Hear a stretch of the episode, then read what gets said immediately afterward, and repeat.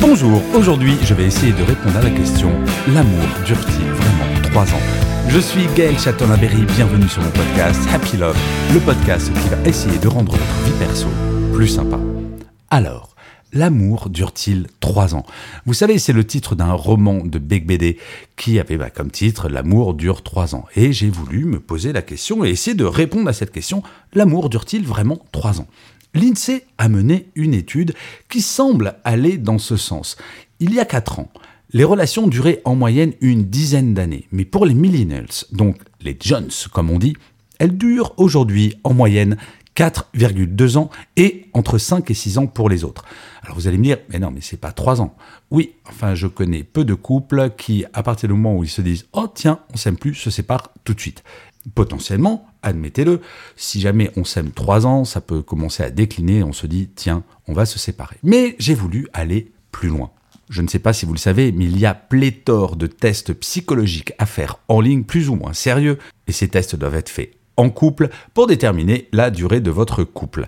Alors il y en a sur Psychologie Magazine, sur Elle, bref, il y en a plein et il faut le faire avec votre compagnon ou votre compagne.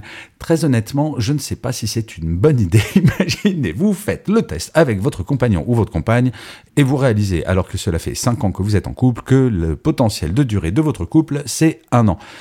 Bonjour l'ambiance. Mais encore plus fort, saviez-vous qu'il existe une formule mathématique pour déterminer la durée d'un couple Et oui, une étude réalisée sur plus de 2000 personnes a permis de tirer la formule d'un amour parfaitement équilibré. Humour, attraction physique, argent, sincérité, point commun.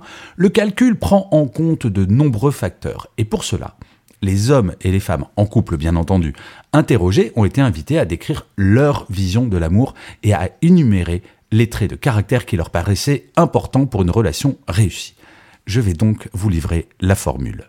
L, donc L, ça correspond à la durée du couple selon les prédictions scientifiques. Ainsi, L est égal à 8. Ne me demandez pas pourquoi 8, la formule dit ça, c'est 8 plus 0,5y moins 0,2p plus 0,9 hm plus 0,3 mf plus j moins 0,3g moins 0, etc., etc., etc.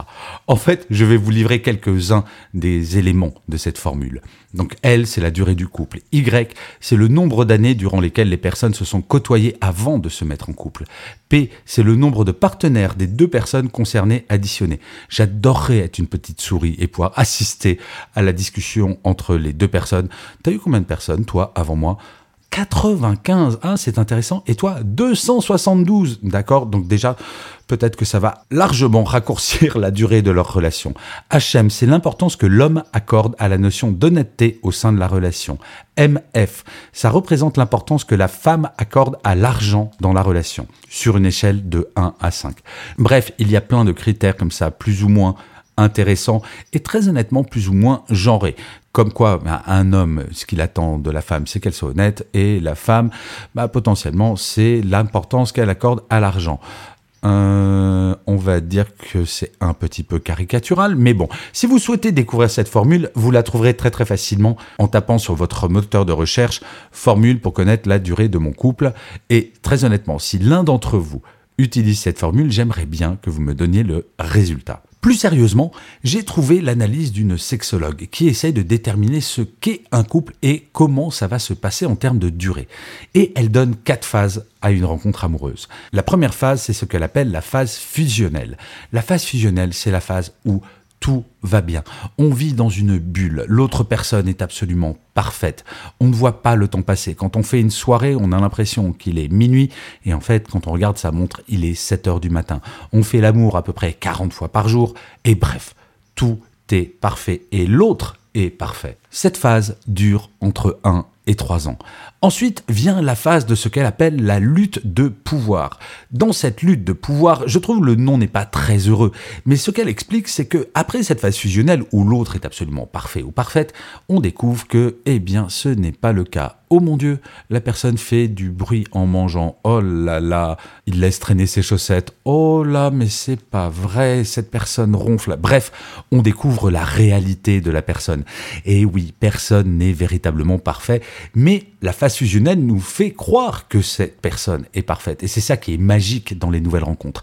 Bref, dans la lutte de pouvoir, on redescend d'un cran et on s'aperçoit que eh bien oui, il va falloir peut-être faire des petits ajustements et des petits compromis. Si on passe cette phase, on va passer dans la phase d'engagement. Le couple comprend que l'autre est différent et que la réussite réside dans l'acceptation. Les couples qui ne résistent pas à cette phase sont ceux dont un des partenaires va tenter en vain de changer l'autre. Le couple qui va durer va être celui qui dit OK, je sais que j'ai passé une phase fusionnelle qui était génialissime, je sais désormais que la personne n'est pas parfaite, mais très honnêtement, tout ce que j'aime chez cette personne l'emporte largement face à ce que je n'aime pas. Et enfin, il y a la phase d'interdépendance. Et cette dernière phase est représentée par les couples qui ont plusieurs années d'existence et qui nous prouvent qu'il est possible de vivre ensemble et de respirer le bonheur. Ce sont des couples qui ont traversé plein d'épreuves, mais rien n'a réussi à détruire leur relation. Bref, on n'est plus dans la fusion, on n'est plus dans l'opposition, on est véritablement dans le fait d'être une équipe. Donc, si je devais résumer, est-ce que l'amour dure vraiment? Eh bien écoutez, je pense que la vraie réponse, c'est que l'amour, le vrai amour, commence au bout de trois ans.